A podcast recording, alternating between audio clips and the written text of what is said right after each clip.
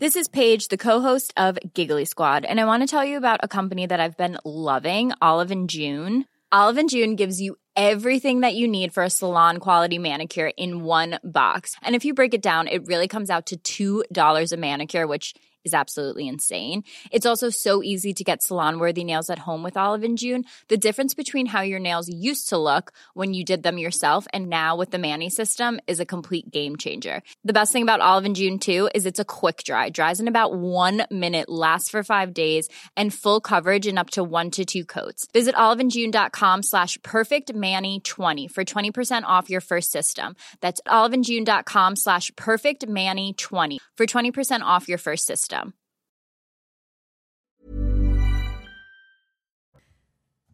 Il est 14h, bonjour à tous, soyez les bienvenus sur CNews. Dans un instant, ce sera le début de la belle équipe, mais avant, le journal. Bonjour Nelly Denac. Bonjour Clélie, bonjour à tous. À la une, deux Français arrêtés en, en Iran et Paris demande leur libération immédiate. Le ministère euh, des Affaires étrangères condamne, je cite, cette arrestation sans fondement. Le communiqué des autorités françaises ne précise pas leur identité. Hier, Téhéran euh, a annoncé l'arrestation de deux Européens qui étaient, euh, je cite, euh, les autorités iraniennes entrées dans le pays dans le but de déclencher, selon elles, le chaos et déstabiliser la société. L'actualité judiciaire à présent, avec Cédric Jubilaire convoqué par les juges d'instruction cet après-midi. Il doit être confronté à un ancien détenu. Ce dernier affirme que le peintre lui avait avoué le, meurtre de sa femme Delphine, disparue fin 2020. Des recherches menées en vain pour tenter de trouver le, le corps de l'infirmière hein, jusqu'ici. Explication Vincent Farandège. Entre août et septembre 2021, ils ont conversé de cellule à cellule sans jamais pouvoir se voir. Cédric Jubilard et Marco ont beaucoup échangé. Celui qui est accusé d'avoir tué sa compagne, Delphine Jubilard, aurait livré des détails cruciaux pour l'enquête. J'ai pété un plomb, je me suis débarrassé d'elle. Aurait-il dit à son co-détenu Marco disposerait d'informations précises que seul Cédric Jubilard aurait pu lui donner. Son nom apparaît même dans des messages codés que le principal suspect envoyait à sa nouvelle compagne. De son côté, Cédric Jubilard accuse Marco d'avoir tout inventé pour obtenir une libération anticipée. Incarcéré dans une affaire de viol, puis de menaces de crime sur personne dépositaire de l'autorité publique, il a effectivement été libéré sous contrôle judiciaire en novembre 2021. Le gouvernement Castex, euh, demain, ce sera fini avec un dîner euh, d'adieu qui est organisé euh, ce soir. Le Premier ministre reste tout de même en poste pour le moment. Explication de Samis Faxi. Oui, ce qui est sûr, c'est que c'est un des, secrets les, mieux gardés, en tout cas, de, de la République, hein, le successeur de, Jean Castex. Alors, il y a deux noms euh, qui reviennent de façon euh, assez récurrente quand même depuis quelques jours maintenant. Alors, celui d'Audrey Azoulay, c'est vrai, c'est euh, l'actuelle directrice générale de, l'UNESCO, ancienne ministre de la Culture de François Hollande. Emmanuel Macron la connaît très bien. Alexis Collère, le secrétaire général, lui, de l'Élysée, la connaît également très bien. C'est ce qui fait que ça pourrait peser en, sa faveur. Il y a le nom aussi aussi d'Elisabeth Borne qui revient maintenant depuis, depuis plusieurs semaines et qui est euh, encore dans, dans les tuyaux. Alors, s'il y a un flou sur le successeur de Jean Castex, on en, on sait un peu plus sur le timing euh, de ce remaniement. Demain, Jean Castex devrait euh, très probablement eh bien, présenter sa démission, ce qui entraînerait de fait ensuite automatiquement la démission de l'ensemble du gouvernement. Ensuite, ce week-end, eh bien, le président de la République va sans doute nommer donc, le successeur de Jean Castex à Matignon. Et puis ensuite, lundi soir ou mardi matin au plus tard, on devrait connaître l'ensemble, l'intégralité euh, de la composition du nouveau euh, gouvernement. Ce sera donc pour en début de, semaine prochaine. D'ici là, c'est vrai, Jean Castex a d'ores et déjà fait, ses cartons et il fait ce soir un dernier euh, dîner d'adieu avec l'ensemble des ministres qui ont participé à son gouvernement. Merci beaucoup, Samis Faxi, en direct de la rédaction pour CNews cet après-midi. Et puis, c'est un parti politique polémique qui monte en puissance. L'Union des démocrates musulmans français va présenter une centaine de candidats aux législatives contre une dizaine il y a euh, cinq ans. Euh, il entend lutter contre l'islamophobie et nie tout communautarisme dans ses euh, intentions électorales. Mathieu Rio. Une femme portant le hijab en guise d'affiche pour les élections législatives. L'Union des démocrates musulmans français présente cette année un nombre record de candidats, une centaine, dont près de la moitié en Ile-de-France. Ce parti, L'UDMF dit vouloir lutter contre les discriminations et les inégalités qui toucheraient spécifiquement les musulmans. C'est quand même normal que nous, qui sommes les premiers concernés, qu'on puisse répondre à ça. Et c'est ça qui est important. Parce qu'aujourd'hui, comme je vous dis, l'UDMF n'existerait pas s'il y avait des partis politiques aujourd'hui qui avaient pris la mesure de ce, ce problème d'islamophobie. On s'est dit, on sera finalement jamais mieux représenté que par nous-mêmes.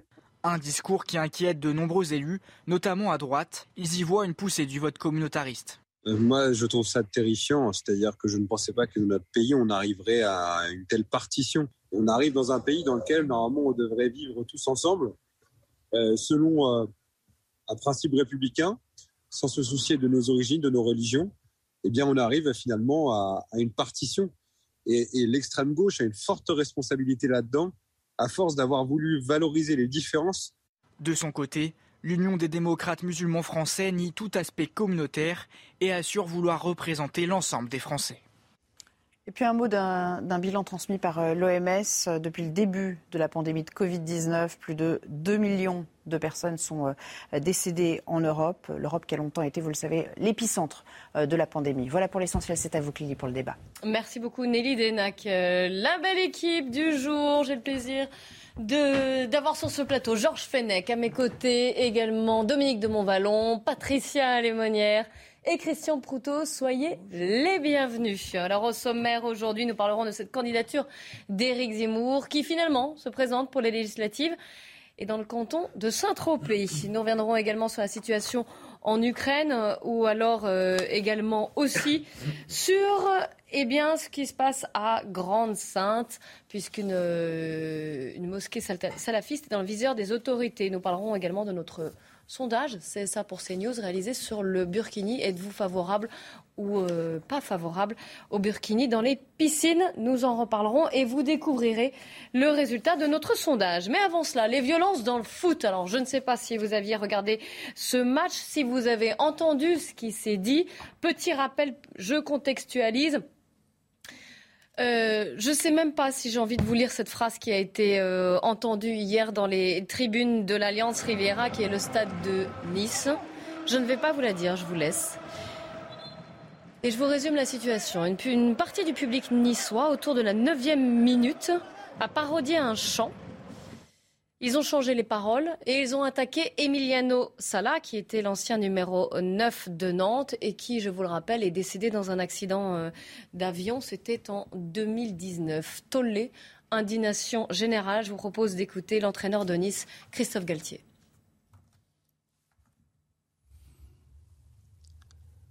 Pour, euh, pour définir euh, ce que j'ai entendu, on dit que les tribunes sont les reflets de la société. Si c'est ça notre société, ben, croyez-moi, on est dans la merde.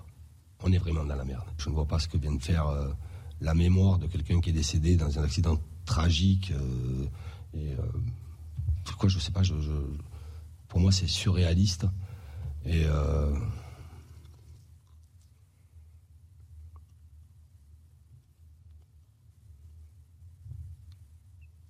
j'ai pas de mots. J'ai pas de mots. Qu'ils restent chez eux. Qu'ils restent chez eux. On ne peut pas entendre ça dans un stade.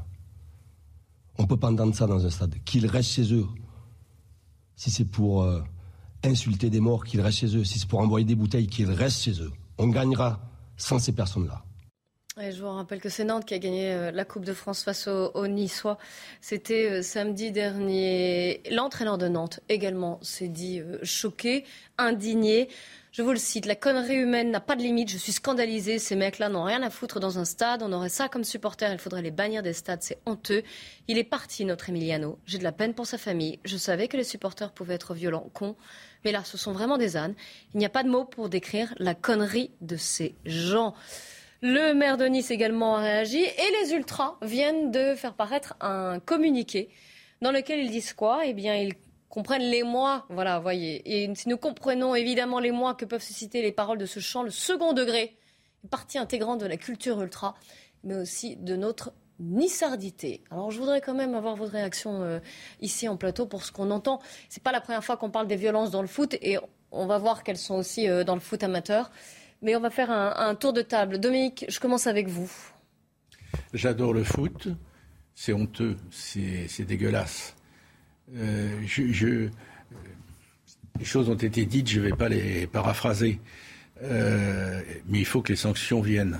C'est ce que j'allais vous demander. Comment on fait maintenant? Je n'ai pas tous les éléments en main. Il faut que, il faut pas que ça reste impuni. Il faut, il faut, il faut que les sanctions viennent.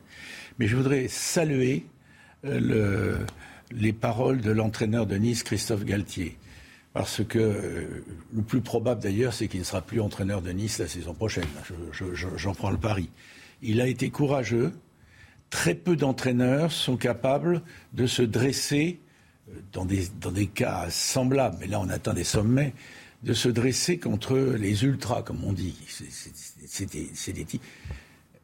Et il l'a fait.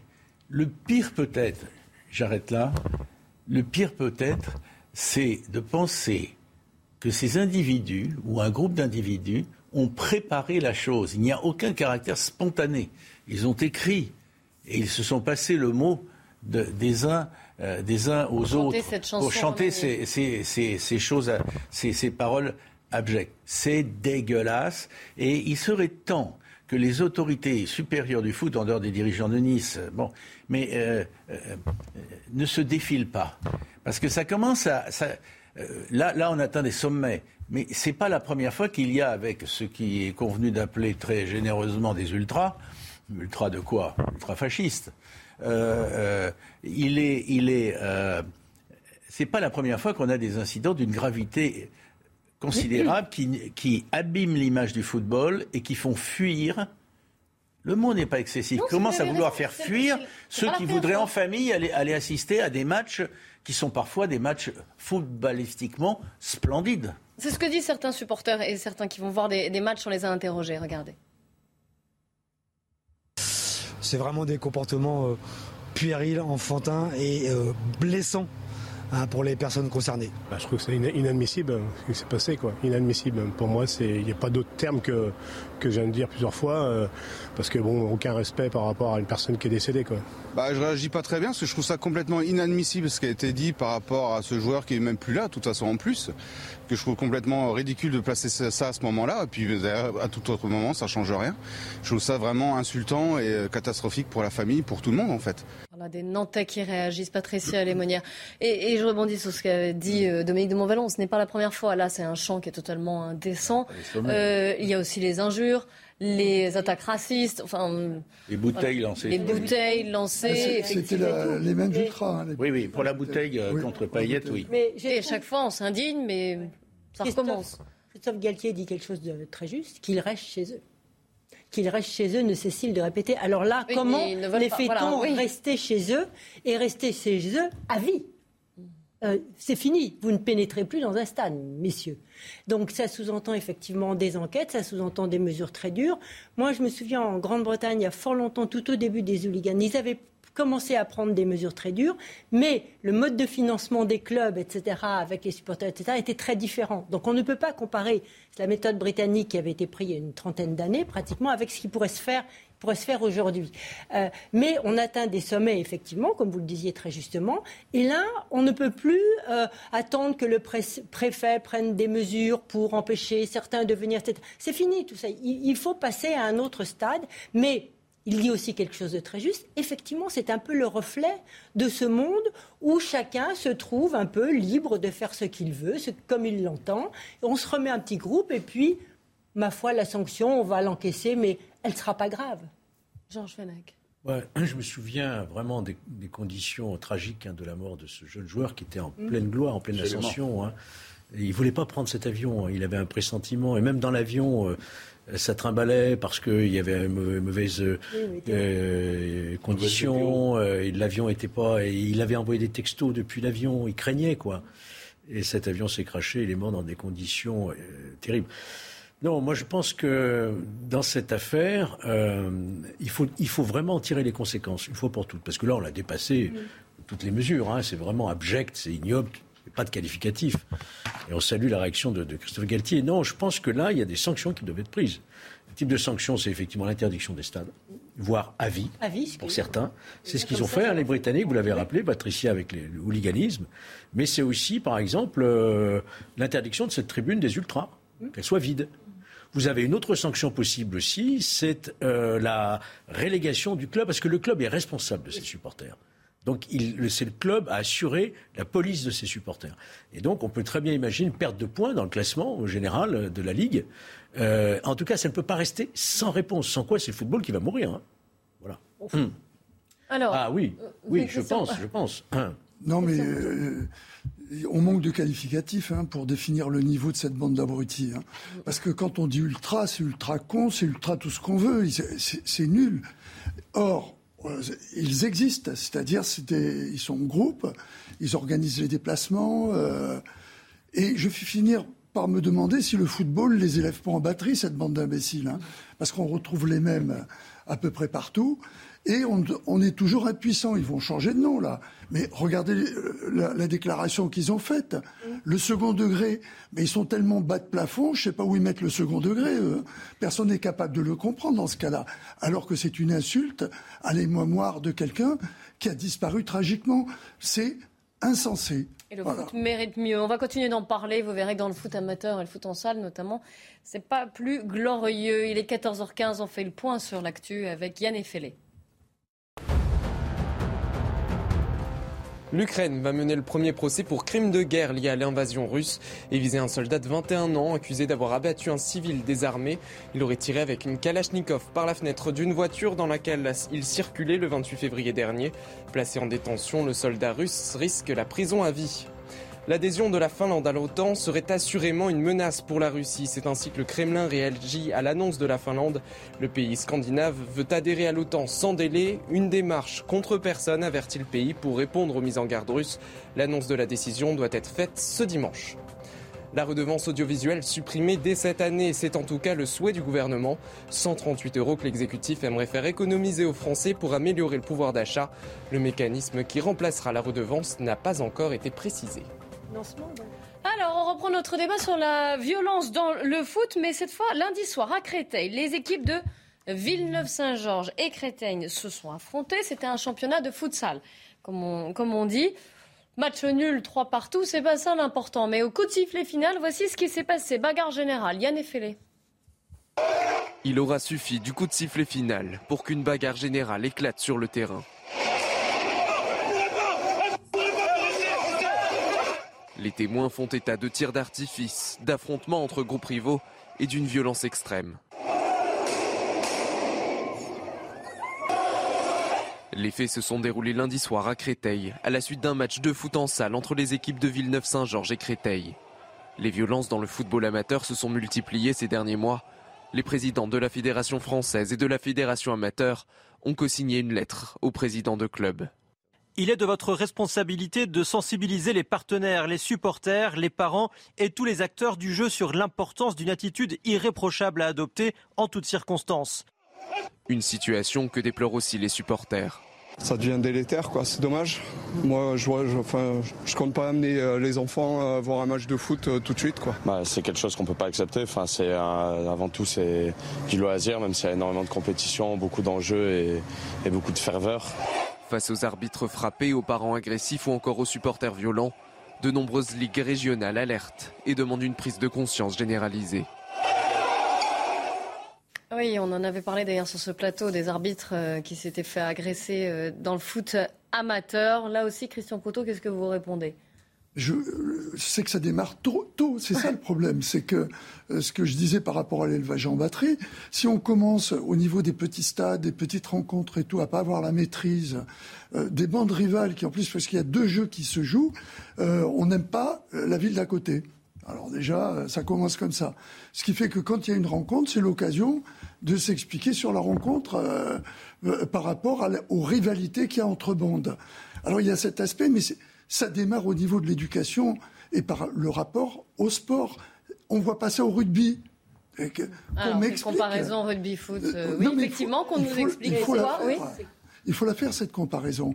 Euh, alors, mais pourquoi on ne le voit pas alors au rugby et pourquoi on le voit dans le foot Parce que dans, au rugby, les arbitres ont un rôle totalement, enfin pas totalement différent, mais sont éminemment respectés et l'avis de l'arbitre est hyper important. C'est pas la raison principale. Hein mais aussi, il y a un public. Ah bah voilà, complètement différent. il y a un public qui est complètement différent. Mais moi, ce qui me ce qui me frappe beaucoup, c'est qu'en théorie, le sport est à l'origine, surtout ces sports-là, mais plein, d'autres sports, c'est justement pour canaliser la violence d'une société, pour l'encadrer. heureux, oui, et puis c'est pour l'encadrer, parce que si vous voyez, c'est un lieu où on apprend finalement à canaliser les pulsions, effectivement, qui peuvent avoir un peu agressives, parce qu'elles sont toutes là. Et la fonction première du sport collectif, c'était ça Et, là, on a l'impression que, hop, ben, c'est fini. Euh, cette fonction première du sport, en tout cas en ce qui concerne le foot. Alors pourquoi effectivement le foot? Euh, Parce que certains diront c'est un sport avec un public différent. Dominique de Montvalon, en tant que grand amateur de foot, comment vous l'expliquez? Sur, ce point-là, je, vous donne. Euh, je vous remercie de le dire parce que c'est vrai. J'adore le. Mais je sais. Et je voudrais pour rien au monde que que ce, football qui a traversé des hauts et des bas, mais qui est quand même une référence passionnelle, passionnante et fédératrice, soit mis en cause.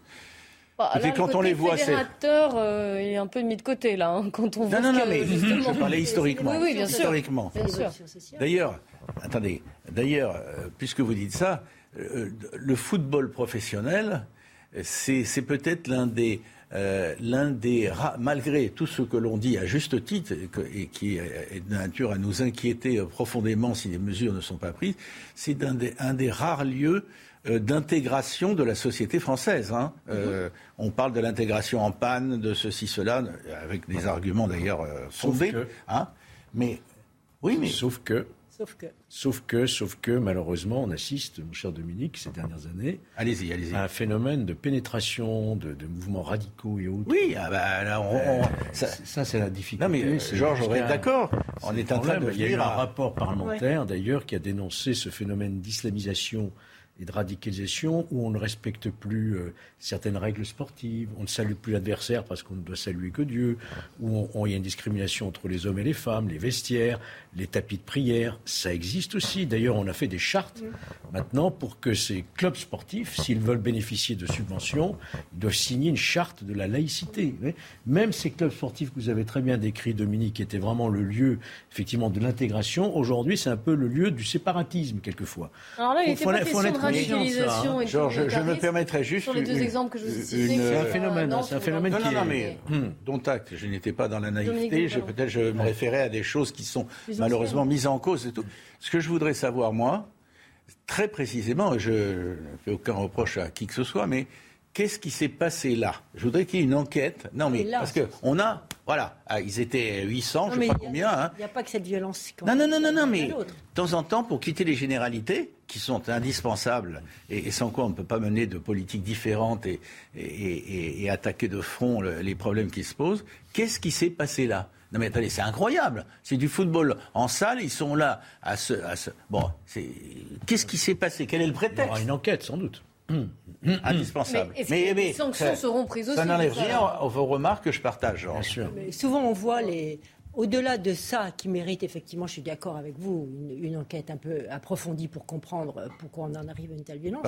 Mais regardez le nombre euh, de, d'entraîneurs le nombre euh, d'entraîneurs même attaqués ou pris à partie par les parents, euh, le nombre d'arbitres pris à partie aussi par des parents. Enfin, ce n'est pas que les clubs. Ce ne, sont pas le, problème ne, réside, il réside dans les clubs, mais il réside aussi en amont dans toute une culture qui, euh, qui, qui, euh, qui concerne les parents, parce qu'il faut apprendre aux, jeunes joueurs à respecter leur entraîneur. Et aller plus loin. Entraîner les le nombre d'enseignants qui sont pris à partie par les parents. tout ça participe. C'est pas seulement propre au, football et au sport. Même mouvement social. Non mais il faut faire un constat, mais on peut pas. Euh, J'aime pas la, euh, faire que des généralités parce que j'ai la même chose, j'ai les mêmes exemples au tennis où les, les parents deviennent à moitié fous parce que leur... Non mais c'est un sport aussi, et en principe élitiste. Et les parents sont capables de se comporter de la même manière. Par contre, à la porte d'Orléans, tous les samedis et tous les dimanches, il y a des gens qui se donnent du mal, qui font venir... Il y a plein de jeunes qui font du foot, mais c'est plein. Ils font du foot. Donc ça peut être quelque chose de, de bien, mais il ne faut pas le laisser déraper comme ça. Et pour pas le laisser déraper, eh ben, va falloir fliquer. C'est bête à dire, parce que pour avoir le nom. Mais c'est la responsabilité de qui alors de... Des clubs. Des, clubs. Là aussi pour le foot amateur. Mais il n'y a pas que les clubs. De toute façon, il faudra bien derrière mettre une procédure, expliquer pourquoi on interdit aux gens d'aller quelque part. Et ça, il faudra les visages, il faudra peut-être même obliger que les, les gens euh, n'aient pas simplement un ticket, parce que là, ils sont tous regroupés au même endroit. Il y a bien quelqu'un qui réserve tout le... Regardez, pour qu'ils chantent tous ensemble, euh, c'est comme une chorale. Il hein. faut que ça soit... Il y ait une répétition. Donc, euh, ils sont au même endroit, ils sont là, Donc le club a réservé ces endroits. Il faut s'assurer qui dirige ces clubs. Ça, c'est le plus important. Quel est le personnel d'encadrement de ces clubs Or, euh, aujourd'hui, euh, les, clubs sont agréés par les fédérations. Il faudrait peut-être revenir à, un agrément par les préfectures, qui, elles, ont les moyens et la, capacité de vérifier qui encadre le club. Normalement, on a un bon personnel d'encadrement. Normalement, on tient les jeunes. Mais si on a un personnel d'encadrement qui est déjà flottant. C'est pas que des jeunes, là. ils ont quel âge? Si on revient pas. Oui, oui. Euh, même pour ce qu'on a vu en salle, euh, c'est des gens, c'est des. Ils ont 25 à 27 ans. 25 à 27 ans. c'est quand même des jeunes encore. Hein. Oui. oui, mais ce que je veux dire, on pourrait penser qu'à 16 ans, ils ont envie de. Non, là, c'est des gens qui sont mûrs. Et ils sortent pourquoi? Pour boire ensemble, pour faire la fête ensemble et accessoirement avoir euh, insulté l'arbitre et accessoirement avoir le foot. Hein, voilà. Mais ils sont, les bus sont organisés, euh, sont loués. Il y a une véritable organisation. Dominique? Moi, j'aimerais bien quand même que le président de la Fédération française de football et le patron de la Ligue de football s'expriment. Mais ils pas eux qui vont faire la police. Vous l'avez entendu, Noël Le pas, pas sur l'affaire Amélie Salah, mais sur le, sur le futsal et ce qui s'est passé à, Créteil. On voulait, globalement, le remettre si vous voulez. Il est votre responsabilité de euh, sensibiliser sur l'importance d'une attitude irréprochable à adopter en toutes circonstances. La passion qui nous anime tous ne peut se conjuguer avec la violence et la haine. Et il nous impose à tous quand même décidé de à dire réagir. quelques phrases de bonne déclaration d'intention, mais il faut passer aux actes. Voilà, il faut aller un peu au-delà. Et je l'attends sur l'histoire euh, de Nice. Alors nous, les actes, pour l'instant, c'est une petite pause et puis on se retrouve juste après. Et, euh, et, évidemment, on continuera notre débat, notamment politique, puisqu'on parlera de cette candidature d'Éric Zemmour dans le Var, à Saint-Tropez. A tout de suite. Il est 14h30, alors avant de reprendre la belle équipe, un point sur l'info, Yann Effelé. Vladimir Poutine veut rassurer les marchés et les Russes sur les conséquences des sanctions sur leur économie. Il s'est exprimé ce midi et à l'écouter, le pays se porte bien. Il ne nie pas l'inflation qui grimpe en Russie, mais indique qu'il y aura des mesures sociales pour atténuer les sanctions internationales. Il manque moins d'un million d'euros à Valérie Pécresse pour rembourser sa campagne présidentielle. La candidate des Républicains devait trouver 5 millions d'euros pour financer un emprunt personnel. Le parti lui a donné plus d'un million. L'appel aux dons auprès des Français est prolongé jusqu'au 31 mai. Bonne nouvelle, si vous continuez à déclarer vos revenus par papier, la date limite est repoussée au 31 mai et non le 19 comme initialement euh, prévu. Cela du fait de retard dans l'envoi du document pré-rempli à certains contribuables. Pour ceux qui déclarent en ligne, le calendrier ne change pas. La belle équipe avec aujourd'hui Patricia Lémonière, Christian Proutot, Dominique de Montvalon et Georges Fenech. À Grande-Sainte, une mosquée salafiste dans le viseur des autorités avec des interpellations et des gardes à vue. Le gestionnaire de la mosquée Alouda, mais également ses deux sœurs et le trésorier. Une opération du comité départemental antifraude a mis en évidence plusieurs choses. La présence d'une école coranique non autorisée et dans l'enceinte de la mosquée et des comptes moins opaques. Euh, on fait le point avec Vincent Fandège. Fermé par la police, cette mosquée salafiste de Grande-Sainte est visée par une enquête du comité départemental antifraude. Les finances de l'établissement sont opaques. Les enquêteurs ont constaté des détournements de fonds provenant de pays étrangers, ce qu'ils jugent être des donations estimées à 350 000 euros. Avec cet argent, des biens immobiliers ont été achetés, notamment la mosquée à laquelle est accolée une école coranique non autorisée. Le principal suspect, 49 ans, est le gestionnaire de l'établissement. Il est connu du renseignement territorial. Au moment de son arrestation, il a tenté de s'emparer de l'arme d'un des policiers du raid. Les transferts d'argent frauduleux passaient par les associations présidées par ses deux sœurs. Tous les trois, ainsi que le trésorier, ont été placés en garde à vue. Des comptes opaques ou peut-être même frauduleux, une école coranique non autorisée, ça commence à faire, euh, à faire beaucoup évidemment. On comprend que cette mosquée soit dans le, dans le viseur des, autorités. On se demande même pourquoi elle ne l'a pas été un peu avant. Georges Fenech. Bah, écoutez, pour, pour ouvrir une école, il faut une autorisation. Hein. Il y a une déclaration qui est faite euh, en préfecture euh, qui permet l'ouverture. Donc si ça n'a pas été fait, c'est une école clandestine et ça tombe sous le coup de la loi, effectivement. Après, pour ce qui concerne toutes les malversations qu'il y a pu y avoir à l'intérieur, euh, l'origine des fonds aussi qui semble suspecte, avec des sommes importantes. Oui, quand même. Euh, des détournements, euh, des, salaires déguisés, etc. Donc tout ça relève du droit commun et en même temps, j'allais dire, du, culte, hein, puisque nous sommes dans une mosquée. et que c'est un culte, c'est un lieu de culte, donc il doit respecter la loi de 1905 où il y a un mécanisme bien, bien réglementé. Et il est normal que euh, les services de l'État se préoccupent dès lors qu'il y a des infractions de droit commun qui se commettent. Dominique de Montvalon au risque de la naïveté, mais euh, je le dis pour m'en prémunir, je dirais quand on veut, on peut. Hein euh, quand on veut, veut quoi? Savoir la vérité. Ah ben, on finit, on, en réunit les, moyens et les conditions et on finit par le savoir. Il y a quelque chose de rassurant, à condition d'ajouter tout de suite que c'est un cas et qu'il y en a beaucoup d'autres qui méritent des vérifications d'une ampleur au moins égale. Euh, Georges, je reviens vers vous avant de vous donner euh, la parole à Patricia et, à Christian. Mais est-ce que la loi sur les séparatismes, comme on l'a appelé, est, voilà, ça tombe sous le coup de, cette loi Absolument, qui a réglementé euh, le financement des lieux de culte, l'origine des fonds.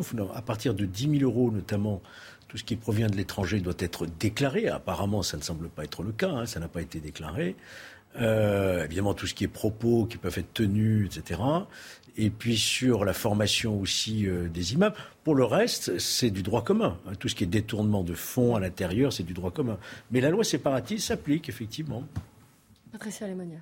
Oui, il, est très dur en fait, parce qu'il faut, c'est presque euh, du flagrant délit aussi bien dans le droit commun, il faut une vraie enquête, qu'après sur les questions plus euh, de propagande, d'extrémisme, etc. Et donc, on voit en fait, depuis que le, enfin, durant tout le, quinquennat euh, qui vient de, s'écouler, il n'y a pas eu tant que ça, en fait, et Dieu merci pour les musulmans de France, de, mosquées euh, qui ont été fermées. Euh, je crois une petite vingtaine, enfin, ou une trentaine, enfin, je n'ai pas les chiffres là, mais on en est là, sur plus de 2600 mosquées répertoriées officiellement. Je ne parle pas des, des, clandestines. C'est aussi parce que c'est difficile, hein, c'est pas une. trouver, apporter un dossier parce que ce n'est pas facile, il faut qu'il soit bien construit, parce que souvent, les musulmans organisés dans, dans l'association autour de leur mosquée font appel de la décision de justice. On a un exemple très récent à Pessac où finalement le Conseil d'État a, retoqué euh, la décision, enfin la demande du ministre de l'Intérieur. Donc euh, il faut que le dossier soit, soit bien instruit, qu'il soit, sérieux. Et là, en l'occurrence, je pense qu'ils avaient des éléments. Euh, il l'était. voilà, il, des éléments sérieux pour.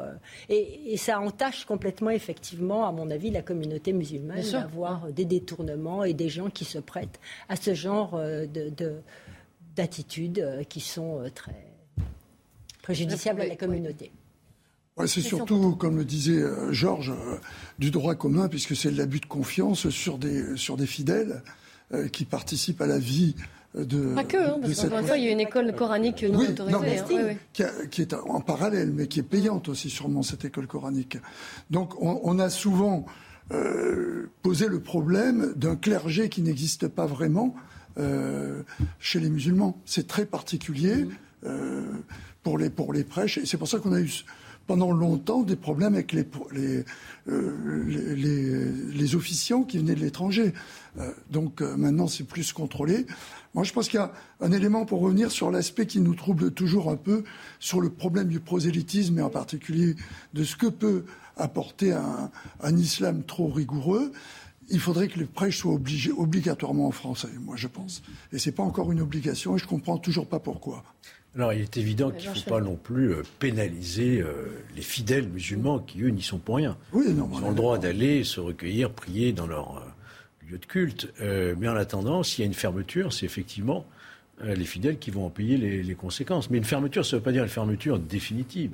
Il faut véritablement que l'association cultuelle qui gère euh, cette mosquée euh, remette totalement de l'ordre eh dans ses comptes, dans sa direction, renomme des personnalités insoupçonnables, de façon à ce que c'est une grande mosquée à, mm. Grand Saint, c'est une mosquée importante, de façon à ce que ce lieu de culte soit débarrassé effectivement de ceux qui utilisent euh, le culte à d'autres fins, en réalité, d'enrichissement ou de prosélytisme euh, anti-républicain, etc. Donc c'est pour ça que je crois que cette, euh, cette mesure intrusive des enquêteurs, intrusive au bon sens du terme cette fois, des enquêteurs de police pour vérifier le fonctionnement de cette mosquée est tout à fait appropriée.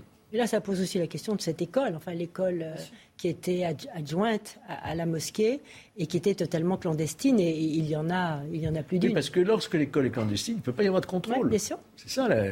Donc les, les, contrôles s'exercent dans toutes les écoles, qu'elles soient des écoles sous contrat ou hors contrat, mais ça nécessite une déclaration, voir qui est scolarisé, quels sont les enfants qui sont scolarisés, quels sont les outils pédagogiques, est-ce que ça correspond effectivement à un certain standard de, la pédagogie pour ces enfants. Tout ça mérite effectivement des contrôles. Encore faut-il savoir si l'école existe. D'où le nombre important ah, de, de, classes comme ça, de clandestines, qui sont rattachées purement à la mosquée. Oui, Christian? Mais ça, on avait déjà évoqué ce problème des écoles clandestines il y a pas mal de temps, en particulier euh, au moment de la loi. Euh, au moment de la loi. Et paradoxalement, euh, l'État a été bloqué parce qu'on avait dans le viseur les écoles coraniques, mais il n'y a pas que des écoles coraniques. Vous avez tout un tas d'associations qui, qui croient qu'ils ils vont pouvoir enseigner, qu'il faut ressortir et il y avait le, problème aussi des gens qui enseignent chez eux. Et on n'a pas vraiment fait le ménage, à mon avis, qu'on aurait dû faire. Oui, moi ça me rappelle aussi. Oui, bien sûr, quand tu étais à. Bien sûr, parce que franchement, euh, cette question aussi relève beaucoup de phénomènes sectaires.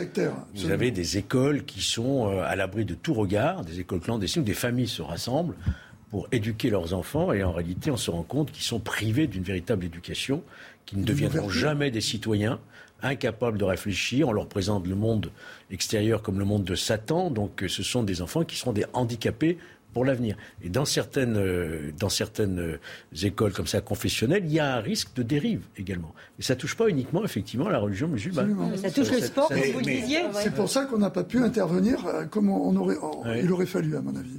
Parce que ça a été dit. Hein. Ce qui est indispensable, c'est dans la France d'aujourd'hui, je le dis modestement en complément, mhm c'est qu'on revienne à l'autorité, au respect de l'autorité de l'État. cette autorité a été contournée, ébréchée, euh, euh, mis par certains entre parenthèses. Retour à l'autorité de l'État. L'autorité de l'État, c'est pas c'est pas une société totalitaire, c'est au contraire la République. c'est la République. Je pense aussi qu'il faut que l'État devrait encore se replonger sur les modes de financement, parce qu'effectivement, il y a la limite des 10 000 euros, mais enfin, vous savez très bien que 9 000 euros se multiplient. Euh, on peut faire beaucoup de 9 000 euros. Euh, donc là, euh, ça passe en général. Euh, et il y, a des modes de financement qui sont complètement officiels par des modes de financement européens aussi qui financent des mosquées. On se demande pourquoi mm. l'Europe finance ce genre. Donc il y a le financement qui est encore, je pense, à revoir et à approfondir sur le plan de, des lieux de culte, que ce soit des mosquées, que ce soit des associations multiples et variées et, de toute communauté, j'ai envie de dire. Il n'y a pas que la communauté musulmane qu'il faut avoir dans le viseur. Il faut rappeler que l'État ne subventionne pas, ne finance Bien sûr. ce qui pose un problème hein, d'ailleurs. Hein. Bon, les églises, elles existent depuis toujours. Mais si vous voulez construire une mosquée, euh, s'il n'y a pas de financement public, donc on, se heurte à une difficulté. Et d'ailleurs, il y a certains maires les églises se vendent. qui accordent, vous le savez, des, des, des, baux amphithéotiques à, quelques euros hein, symboliques, de façon déjà à libérer des terrains pour la construction de lieux de culte. On est dans un système un peu, un peu hypocrite, hein, je dois dire, qui à chaque fois revient euh, dès lors qu'il y a un problème sur la table, mais qu'on n'a jamais pu effectivement régler une fois pour toutes la question du financement des cultes.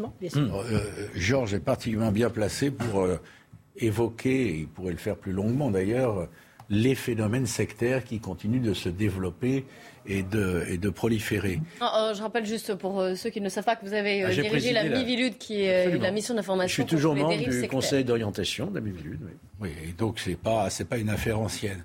Enfin.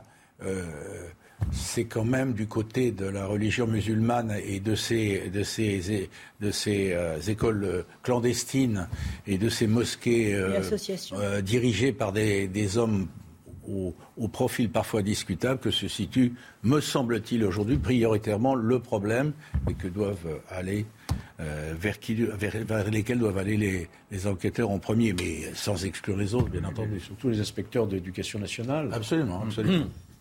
Non, mais Dominique évoquait quelque chose par rapport à l'autorité de l'État. Il y a une obligation de scolarisation en France il y a des dérogations pour des familles. Trop. Mais si ça passe, voilà, c'est ce que je voulais dire. Si ça passe eh pas euh, le contrôle, eh bien, on assistera à des écoles clandestines qui peuvent en plus faire du prosélytisme et puis amener les enfants à cette autarcie qu'évoquait. Euh, un tout juste nuancé. C'est-à-dire qu'il n'y a pas véritablement d'obligation de scolarisation, mais tu as ajouté effectivement, il y a des exceptions. Il y a une obligation d'enseignement, mm. mais il n'y a pas, contrairement à l'Allemagne par exemple, il n'y a pas d'obligation de scolarisation. mais, on a quand même avec la loi séparatisme, mm. on a euh, réglementé et restreint les cas effectivement d'enseignement dans les familles, hein, euh, de façon que ce ne soit pas un moyen détourné justement pour euh, euh, bah, pour échapper aux lois républicaines. Euh, mais, donc, mais le principe de la liberté d'enseignement, elle est toujours inscrit dans la Constitution. Non, mais je suis d'accord avec toi, Georges, hmm. sauf qu'il y a toujours eu des vérifications pour que ce soit effectif parce que ça ne peut pas se faire au détriment de l'enfant. Oui. Donc ça ne peut pas être simplement l'idéal des parents. Si ça se fait au détriment de l'enfant et qu'il n'a pas l'enseignement, eh bien, euh, normalement, c'est interdit. Les enfants, on peut obliger les parents à ce moment-là à les scolariser. Sauf que ça ne se fait pas assez, à mon avis. Ils les contrôlent simplement parce qu'il y a un milieu associatif important euh, qui est contre euh, ce phénomène de contrôle. J'ai toujours dit, il faut, parlant des parents, il ne faut pas confondre le droit à l'enfant et le droit de l'enfant. Absolument. Il peut y avoir un mode d'éducation qui soit extrêmement préjudiciable à la santé, à l'éducation, à la moralité des enfants. Donc il est normal que l'État ait un droit de regard. Qui a le droit de regard ben, C'est l'inspecteur de l'éducation nationale, c'est les assistantes sociales, c'est les services sociaux qui doivent. Et là, moi, je me réjouis franchement de ça, qu'on ait découvert cette école clandestine. Ça prouve que quand même, il y a du travail qui est fait sur le terrain. ce qui n'a pas toujours été le cas. Hein. Je voulais dire en passant. Euh, que cette fameuse loi sur le séparatisme qui avait été tant critiquée et qui avait suscité tant de scepticisme lorsqu'elle a surgi. Je ne l'avais pas critiquée. Non, je, ah, voulais le dire. je, voulais, le dire en premier. Pas par, euh, pas par toi, Georges. Au contraire, tu l'as, tu l'as défendu. Eh bien, euh, c'est une étape. Il en faudra d'autres par la suite, mais la preuve est faite qu'elle était nécessaire et qu'elle est à bien des égards importante. Oui, Patricia, vous vouliez rajouter euh Oui, non, non, c'était un peu, c'était dans le même sens. L'importance d'avoir un texte juridique, un texte qu'il faut, que je pense qu'il faut compléter aujourd'hui, parce que oui, il, faut compléter. est loin d'être suffisant, parce que très souvent, les gens dans les, dans les, dans les endroits, que ce soit à la campagne ou à la ville, savent qu'il y a des écoles clandestines, savent qu'il y a des écoles ou des associations euh, séparatistes, etc. Et, et quand même, on manque encore de moyens pour intervenir. Et je dis bien quel que soit, que ce soit la secte ou que ce soit euh, l'école séparatiste euh, musulmane. Vous allez aussi découvrir la réponse à notre, euh, à notre sondage. Êtes-vous favorable ou, non au burkini dans les piscines? Mais avant cela, comme il est 3h moins le quart, on fait le point sur l'actu. Yann Effelé. Paris réclame la libération immédiate de deux Français. Ils ont été arrêtés en Iran. Le pays leur reproche d'être entrés dans le pays dans le but de déclencher le chaos et déstabiliser la société. Le Quai d'Orsay fait savoir que les autorités françaises sur place sont pleinement mobilisées. Les Iratiens retiennent prisonniers plusieurs ressortissants étrangers pour des motifs jugés politiques par les Occidentaux. Cédric Jubilard convoqué par les juges d'instruction cet après-midi. Il doit être confronté à un ancien détenu à qui il aurait fait des révélations. Le suspect numéro 1 aurait dévoilé de façon approximative le lieu où il aurait enterré son épouse, des affirmations démenties par Cédric Jubilard. Un milliard de dollars pour les victimes de l'effondrement d'un immeuble en Floride.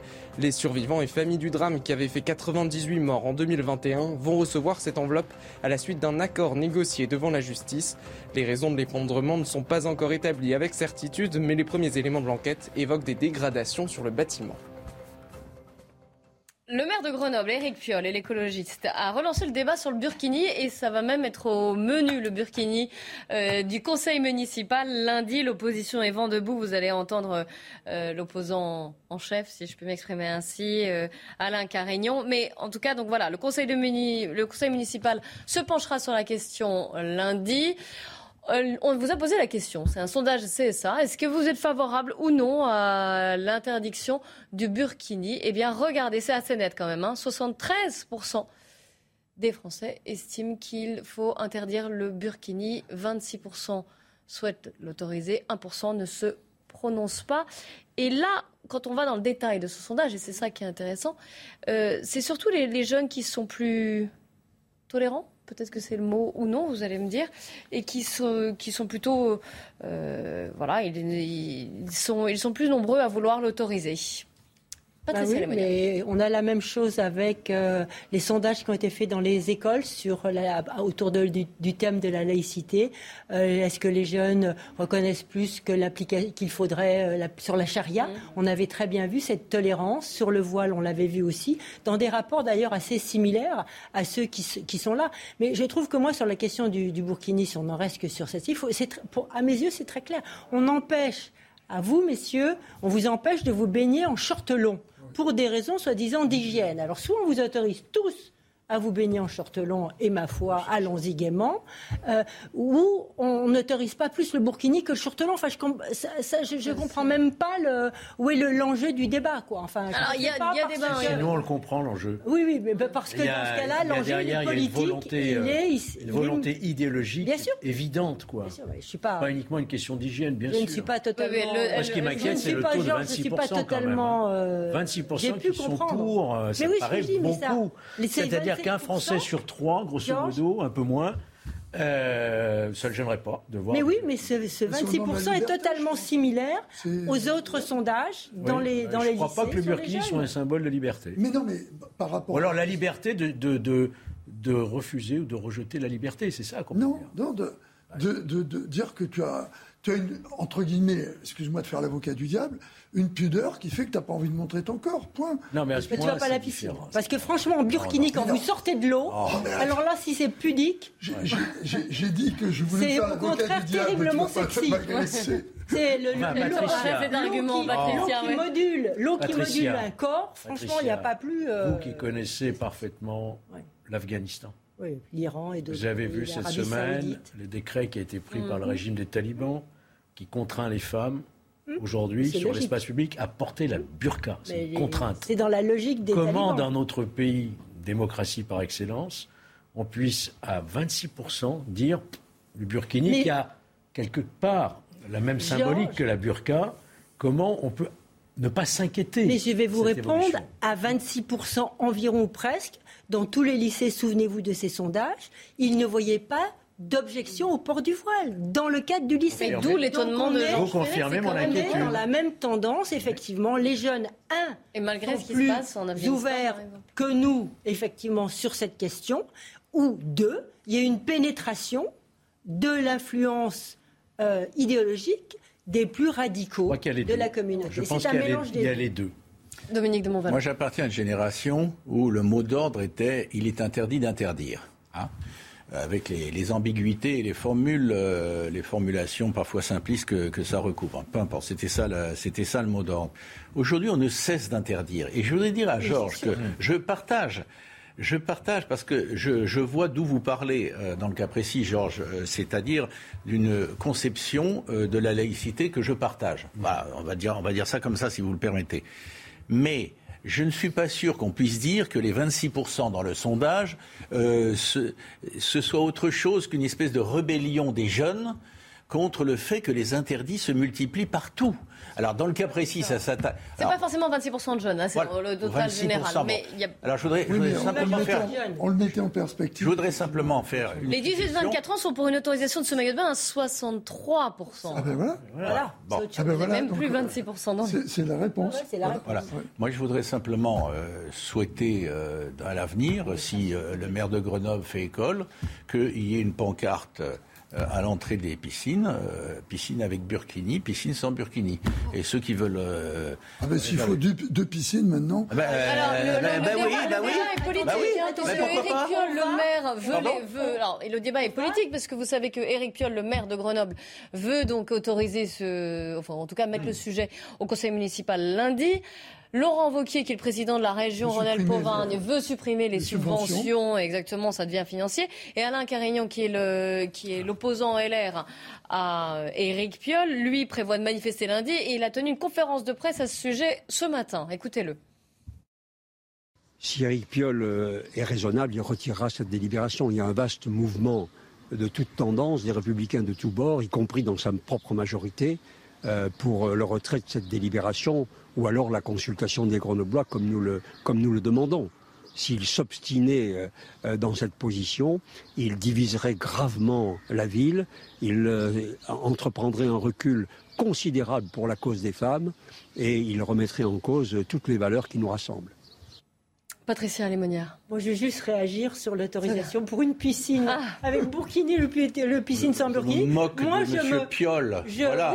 Mais vous avez raison. Mais euh, dans ce cas-là, on va vers le bus pour les femmes et le bus non, Je voulais me foutre de la gueule de M. Monsieur Piolle. Mais, mais c'est. Pour être clair. Mais j'ai envie de dire que cette autorisation-là implique une évolution sociale que je trouve enfin, qui m'interpelle. Parce que si on commence effectivement à dire euh, le burkini, après on va avoir les horaires pour les femmes. Parce Évidemment. Que, parce que le burkini n'est pas du tout décent, contrairement à ce que l'on croit, effectivement, comme je le disais. Donc les femmes ne pourront pas nager en burkini avec des hommes. Ce, n'est, ça ne sera dans leur, dans le, dans leur euh, euh, pensée. La ce logique pas de Piolle Donc on va avoir des horaires de piscine pour les femmes et des horaires de piscine pour les hommes. C'est là la tendance. C'est ça l'inquiétant.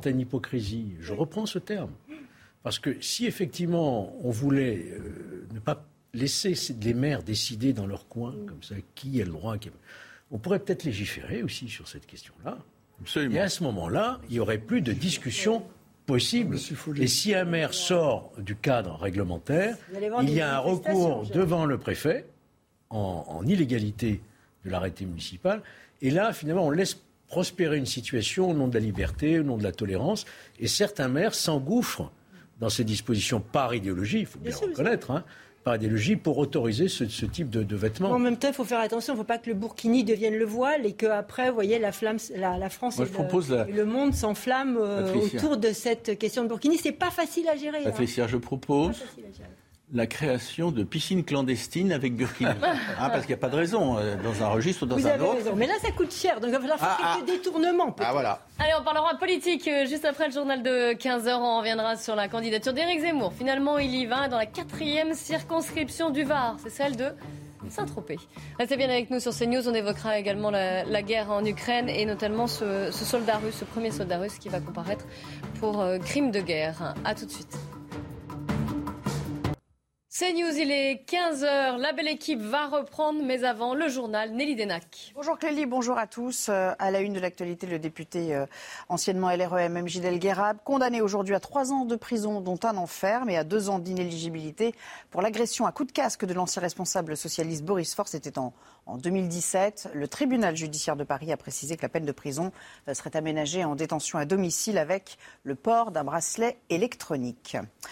Accompagné du ministre de l'Agriculture, Jean Castex est en déplacement dans le Vaucluse cet après-midi afin d'y rencontrer euh, des euh, exploitants. Ils sont nombreux à être euh, exposés au risque de sécheresse dans ce département. Je rappelle que le Vaucluse fait partie des 15 territoires qui ont été placés en alerte sécheresse. Depuis le 22 avril, des mesures de restriction d'eau sont en place afin de réduire la consommation d'eau. Je vous propose de, l'écouter à ce sujet lors d'un échange avec un agriculteur. Nous étions à plusieurs reprises déplacés avec le ministre de l'Agriculture pour d'autres phénomènes climatiques très graves. On a adopté exactement euh, le, même raisonnement, c'est le gel. Hein, c'est-à-dire comment faire face à l'urgence au court terme, mais surtout comment rendre notre agriculture plus résiliente par rapport à ces phénomènes. Je crois qu'on s'y adapte, donc il faut accompagner nos agriculteurs. On a besoin plus que jamais de nos agriculteurs, et même de produire davantage. il faut produire différemment et plus. Cédric Jubilard, convoqué par euh, les juges d'instruction cet après-midi, doit être confronté à un ancien détenu. Ce dernier affirme que Cédric Jubilard lui avait avoué le meurtre de sa femme euh, Delphine. Des recherches euh, ont été menées, mais en vain, jusqu'ici, pour tenter de, retrouver le, corps de cette infirmière. Voilà pour l'essentiel. C'est à vous, Kelly, pour le débat. Merci, Nelly. La belle équipe avec aujourd'hui autour de moi Georges Fenech, Dominique de Montvalon, Christian Proto et Patricia Lémonière. La politique avec. eh ben, ça y est, il y va. Éric Zemmour, le président du parti Reconquête, se présente aux législatives. Il a opté pour la quatrième circonscription du Var, c'est celle de Saint-Tropez et de Cogolin.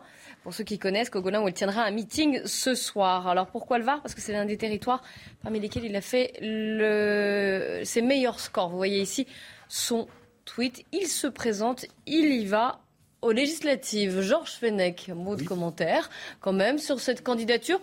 Il, avait, il a hésité quand même. Mais il y va, il se lance. Pourquoi ben, Je pense qu'il doit donner l'exemple euh, pour tous les candidats. Euh, s'il ne s'était pas présenté, le chef de file donnerait le sentiment d'une forme de, capitulation ou de désertion. Et que donc il va affronter à nouveau le, scrutin et le suffrage universel. Euh, et puis il y a aussi euh, une question euh, plus bassement financière. un parti politique, il a besoin du financement public. Donc chaque voix, comme vous le savez, rapporte plus d'un euro, je crois, dans 50 départements. Il y a des conditions mais ce qui permet à un parti d'exister financièrement, de pouvoir continuer à survivre, même s'ils n'ont pas forcément des élus. Ils vont quand même engranger. Et puis, ça sera intéressant de voir. Et puis, euh, si Éric Zemmour euh, était élu, euh, je pense que ça serait quand même une voix qu'on pourrait peut-être entendre dans l'hémicycle, parce que c'est quelqu'un qui porte quand même un, discours qui n'a pas été adoubé par le pays, mais qui a quand même fait 7% au présidentiel, ce qui n'est pas rien et ce qui permettrait d'avoir une voix particulière euh, au sein de l'hémicycle. C'est la fin de sa mutation, en fait, hein, mm. de, personnage public, euh, euh, presque enfin, journaliste, écrivain, etc., en homme politique. Et on a longtemps eu le sentiment qu'il hésitait entre justement ce, personnage, je vais dire écrivain, qui porte sa réflexion en commun, mais qui ne s'engage pas complètement, parce qu'être un député, si on veut faire entendre sa voix, il faut bosser, hein, il faut être là, il faut être présent, il faut être à l'Assemblée. Et là, le choix est fait. Et je pense qu'il va se battre pour être effectivement élu parce que à partir du moment où il a fait ce choix, euh, je pense que c'est un homme entêté et il va essayer de, décrocher euh, son mandat. Et attention, s'il était, s'il était élu, dans l'hypothèse qu'il est loin d'être gagné. Hein. Ah, c'est ce que j'allais vous, rappeler les scores. les scores dans cette, euh, les scores dans cette circonscription. Au premier tour de la présidentielle, il est troisième. 32,2% pour Marine Le Pen, 24,1% pour Emmanuel Macron. Lui est troisième. mais il va se battre. C'est à partir du moment où je pense qu'il a fait ce il va se battre. Et puis, il y aura peut-être des accords avec euh, le Rassemblement. Ah, je vous rappelle que le Rassemblement national euh, oui, mais, a un nom clair et net à des accords. que dans certains cas. Euh, oui, et puis après l'élection, parce que si jamais il était élu, s'il était non inscrit tout seul, il n'aurait pas de temps de parole. Par contre, s'il rallie un groupe existant, on peut imaginer que Mme Le Pen obtienne cette fois-ci un groupe. Hein, il faut 15 députés pour avoir un groupe. le non-inscrit peut s'affilier à notre groupe pour aussi avoir un temps de parole. Christian ben, Moi, je pense qu'il n'avait pas le choix. Il sait très bien que c'est pas loin d'être gagné. Je pense que ça a été une des raisons de l'hésitation. Mais derrière, il y a la crédibilité politique. C'est pas possible. On ne peut pas, avec le parcours qu'il a eu, continuer à défendre un, idéal politique si on ne se frotte pas euh, à un mandat électif. Et ça, pour un, leader de parti, il n'avait pas le choix on pourra toujours lui être gré au moins d'avoir tenté, même si on voit qu'à travers les chiffres. Jean-Luc Mélenchon. oui, mais Jean-Luc Mélenchon, il a déjà été. Il a déjà un vrai parcours politique derrière. Voilà. Donc je pense que de toute façon, euh, même s'il était poussé par, ah, euh, pour, pour y aller, il n'avait pas le choix. Moi, je préfère de toute façon un, Zemmour qui se présente à un Mélenchon qui choisit cette fois. J'entends bien que d'autres fois, ce n'était pas le cas, de ne pas y aller. Mais il, a raison. Il, prend des risques, mais il a raison. Où, il est. Euh, euh, élu? Non, où il est devant une caméra de télévision avec beaucoup de gens qui l'écoutent et qui, qui, goûtent ses paroles, euh, un espèce de prophète, de télé-évangéliste, etc. Un registre qui n'est pas donné à n'importe qui et, qui n'est pas donné à n'importe qui d'exercer avec talent et qui était le sien jusqu'à une période récente où il entre vraiment en politique. Il prend des risques. Il a raison de prendre des risques et d'une certaine manière, on, peut presque souhaiter euh, qu'il soit après-demain à l'Assemblée nationale. Euh, je dis ça de façon extérieure, parce que euh, il contribuera à la diversité des, des sensibilités, que la diversité des sensibilités françaises y soit représentée. voilà, on verra. C'est pas fait. Hein. Moi, j'aime bien qu'ils prennent des risques. Ça change. Hein. Quand on est dans la réalité vraie, euh, c'est, compliqué de faire de la politique. A hein. massivement entre Marine Le Pen et, euh, et, son, et lui. Donc, je pense que les risques sont le débat sur l'actualité se poursuit, la guerre en Ukraine avec, et on va commencer par ça, la région ukrainienne de Kherson, qui est occupée par les Russes hein, depuis le début mars, qui va demander à être annexée par la Russie. Donc, c'est ce qu'a affirmé l'un de ses responsables pro-russes, en tout cas. On fait le point avant d'en parler. Yael Benamou. En mars dernier, les Ukrainiens impressionnés par leur courage, ils manifestaient dans la ville de Kherson contre l'occupant russe. Kherson est la première grande ville dont se sont emparés les soldats de Vladimir Poutine après leur invasion de l'Ukraine, une ville proche de la Crimée, annexée par Moscou en 2014. Ce 9 mai, ce sont désormais les pro-russes qui veulent marquer leur territoire. Ils célèbrent le jour de la victoire de la Seconde Guerre mondiale. Des centaines de personnes défilent en portant des photos de leurs proches. En 2014, on a essayé de sortir le jour de la victoire, mais cela a été très vite interdit par les autorités ukrainiennes. Maintenant, ce sera beaucoup plus facile. La région de Kherson pourrait passer sous le giron russe. Les séparatistes comptent demander une annexion à Vladimir Poutine. Le porte-parole du Kremlin a déjà réagi. Bien sûr, l'existence d'un tel appel à rejoindre la Russie devrait être décidée par les habitants de la région de Kherson. Il s'agit d'une question qui devrait être vérifiée et évaluée par des avocats. Ces décisions doivent avoir un fondement juridique clair, être absolument légitimes, comme ce fut le cas pour la Crimée. La région a une position stratégique pour Vladimir Poutine. Elle permet de constituer un pont terrestre jusqu'au territoire russe. Évidemment, ce serait grandement apprécié par les Russes. Euh, forcément, vous y croyez Ce serait plausible, Patricia Lémonière C'est ce qui s'est passé dans le Donbass. Hein. c'est le même processus, puisque effectivement, il y a eu une demande qui a été adressée euh, aux autorités russes, qui a été validée par la Douma, bien sûr, puisque Vladimir Poutine le validait, et donc qui a été, ça c'est tout au début, avant la guerre, dans, les deux républiques euh, indépendantes, indépendantistes euh, du Donbass. Mais là, en fait, qui adresse la demande? C'est le représentant nommé par Moscou à la tête de l'administration, euh, à la tête de l'administration locale. Mais ce qu'il faut voir, c'est que dans toutes ces régions qui ont été, qui sont passées actuellement sous occupation, comme on appelle, russe, c'est dans des régions où il y avait une forte une population qui était très attachée à, la Russie. Il y avait eu une.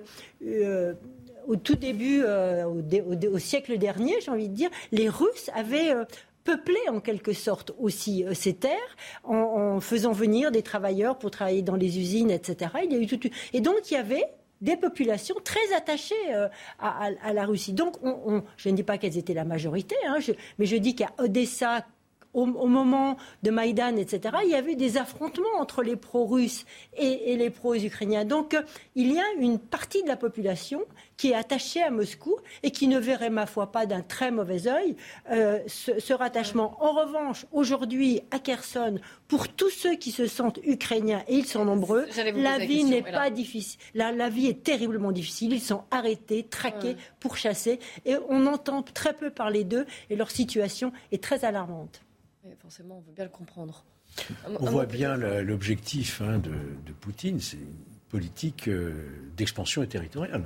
Après la Crimée, euh, le Donbass, euh, Kherson, demain peut-être sans doute Mariupol, Odessa, avec ou même un peu plus loin vers la Moldavie et Transnistrie aussi. Hein. Oui, on voit bien, on voit bien qu'ils sont en train de se. Mais moi, ce qui me paraît aujourd'hui l'information la plus capitale de ces dernières 24 heures, c'est l'entrée prochaine de la Finlande de Ah, bah j'allais, vous allez, vous allez C'était prévu. ça qui me paraît. allons-y, si vous voulez en parler. Ah, alors je... un, pays qui sort tout à coup de sa neutralité historique depuis la Seconde Guerre mondiale euh, et qui a 1300 km de frontières avec la Russie. Et c'est justement l'invasion aussi de l'Ukraine est motivée, si on comprend bien, par cette crainte de voir euh, l'Ukraine rentrer dans l'OTAN. Et là, tout d'un coup, on a un pays qui est limitrophe de la Russie et qui sort de sa finlandisation, on pourrait dire, de sa neutralité. Je ne sais pas ce qu'en pense euh, Alors, mais puisque vous venez sur ce, sujet, je l'avais prévu. Mais ça fait monter un petit peu l'escalade encore. Mais bien sûr, et la Suède pourrait faire de même également. Et la hein. Suède.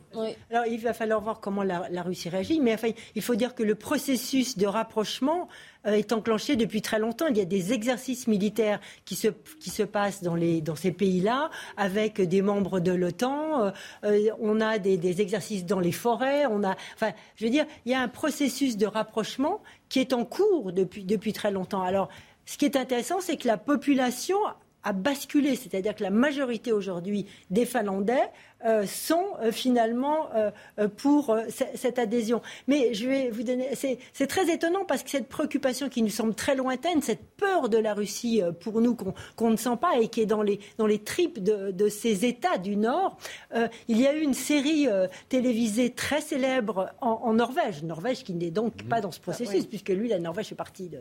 Eh bien, il y a eu cet été, ça s'appelait Occupied, ça veut dire occupé. Occupé par qui? Par la Russie. Et donc c'est une série qui est déjà ancienne, mais ça prouve à quel point c'est quand même présent dans les esprits, dans tous ces États du Nord est quelque chose de très constant. Et la guerre entre la Finlande et et la Russie. Et la, résistance l'URSS. La résistance de la Finlande a été extraordinaire. Et eh bien, et dans tous les esprits finlandais, je peux vous dire, la Finlande a perdu quand même 10% de son territoire. bien sûr. Et elle a perdu aussi un nombre d'hommes très important. Moi, je, voudrais, je voudrais revenir euh, sur, sur ce qui déclenche cela. En fait, c'est le contraire de ce que voulait Poutine. Il nous a présenté l'OTAN comme étant un danger, et il est en train de se retrouver maintenant, et ça a été dit parce que tu parlais de la, réaction de la Russie, elle s'est pas fait entendre, attendre en disant c'est un danger pour la Russie. Et je, je me demande s'il il serait pas temps de changer le nom de l'OTAN et de donner... Et de l'appeler comment? J'en sais rien, il faudrait trouver un acronyme qui va bien, qui est surtout par rapport à l'objectif de l'OTAN, qui était de défense, mais qui a été fait à une certaine époque. Et je crois que donner le sentiment que l'OTAN, en restant l'OTAN, euh, sans changer le nom, est encore un pouvoir qui est mm. opposé à la Russie, pose problème. Si l'OTAN, c'est que défendre, ce qui est normalement dans le fondement de l'OTAN, défendre les, pays euh, qui, en font partie, euh, ça peut avoir du sens. Mais tel que c'est inscrit avec cette histoire de l'OTAN qui est de l'atlantisme euh, pour, pour, euh, pour les Russes, il y a, y, a y a, un problème. si on l'est dans une guerre. L'entrée, l'entrée de la Finlande dans, l'OTAN, c'est évidemment une, une décision euh, considérable à niveau historique. La deuxième chose que je voudrais dire, c'est que on a beaucoup entendu que, que la Russie euh, était en voie, sinon de désintégration, sur la défensive, sur la reculade, etc. La preuve est faite euh, avec cette décision-là, qui évidemment est enracinée euh, dans le temps, bien en arrière, que la Russie fait peur. Quand on est voisin de la Russie, on a envie d'avoir des protecteurs. Et la troisième chose, je le dis en, en enfonçant des portes ouvertes, enfin qui sont plutôt fermées d'ailleurs, mais c'est que on a, on a, on a à partir au départ de l'histoire de l'Ukraine, qui est capital et qui le reste, on est, on est quand même dans une, recomposition du monde qui, qui, dont on ne sait pas où cela va nous mener. Parce que, parce que ce qui se passe, alors la Russie réagit mal, c'est la moindre des choses, on n'attendait pas autre chose, mais qu'est-ce qui va se passer? Si, si, on se rappelle quelle était notre situation euh, intellectuellement et politiquement il y, a, il y, a, six mois, il y a trois mois, où on en est aujourd'hui, qu'est-ce qui va se passer? Quand même bien insister sur le fait que l'un des objectifs de l'opération militaire spéciale de Poutine, c'était ah, de dire aux Ukrainiens jamais dans l'OTAN. Et au même moment, on a l'OTAN qui dit bravo. non mais dans l'esprit de Poutine, c'est perçu comme une provocation. Oui, non, mais oh je suis bien d'accord. Que, ah. la Finlande soit perçue comme une provocation, ça, je suis d'accord. Mais l'invasion de l'Ukraine n'était pas que pour lui dire pas dans l'OTAN, parce qu'on avait. C'était l'un des arguments. C'est pas ce qu'il avait écrit au mois d'août. Au mois d'août 2021, Poutine explique en long, en large, en travers, je ramène tout le monde à ça. Dans un article, oui. Et, dans un article bien précis. L'Ukraine n'existe pas. Signé, voilà, l'Ukraine n'existe pas. C'est un département, en maximaliste. Gros, pour euh, un département. Et juste une chose, je voudrais dire que cette notion de neutralité qui semblait importante dans la négociation n'apparaîtra plus puisque la Finlande ne trouve plus sa protection dans la neutralité. Et, 15h15, on fait un point sur l'actu. Yann Effelé. Il manque, il manque moins d'un million d'euros à Valérie Pécresse pour rembourser sa campagne présidentielle. La candidate des Républicains devait trouver 5 millions d'euros pour financer un emprunt personnel. Le parti lui a donné plus d'un million. L'appel aux dons auprès des Français est prolongé jusqu'au 31 mai. La Russie est la menace la plus directe pour l'ordre international. Propos de la présidente de la Commission européenne, Ursula von der Leyen. Elle cible, je cite, la guerre barbare contre l'Ukraine et son pacte inquiétant avec la Chine. Gigantesque incendie et sécheresse intense dans l'ouest américain. Le feu est contenu à seulement 20% un mois après son déclenchement. Il continue de ravager plusieurs États dont la Californie. L'ouest des États-Unis est en proie à une sécheresse chronique qui s'est encore aggravée la semaine dernière. Merci à vous quatre d'avoir participé au débat de la belle équipe. Euh, dans un instant, c'est l'heure des livres. Comme tous les jours, votre rendez-vous littérature. Anne Fulda vous présente le dernier livre de Christian Autier qui s'intitule Welbeck Politique. Je vous souhaite une excellente fin de journée sur CNews, bien sûr.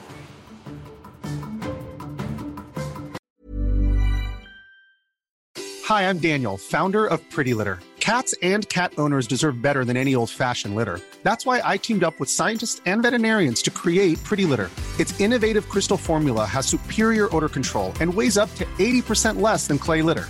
Pretty Litter even monitors health by changing colors to help detect early signs of potential illness. It's the world's smartest kitty litter.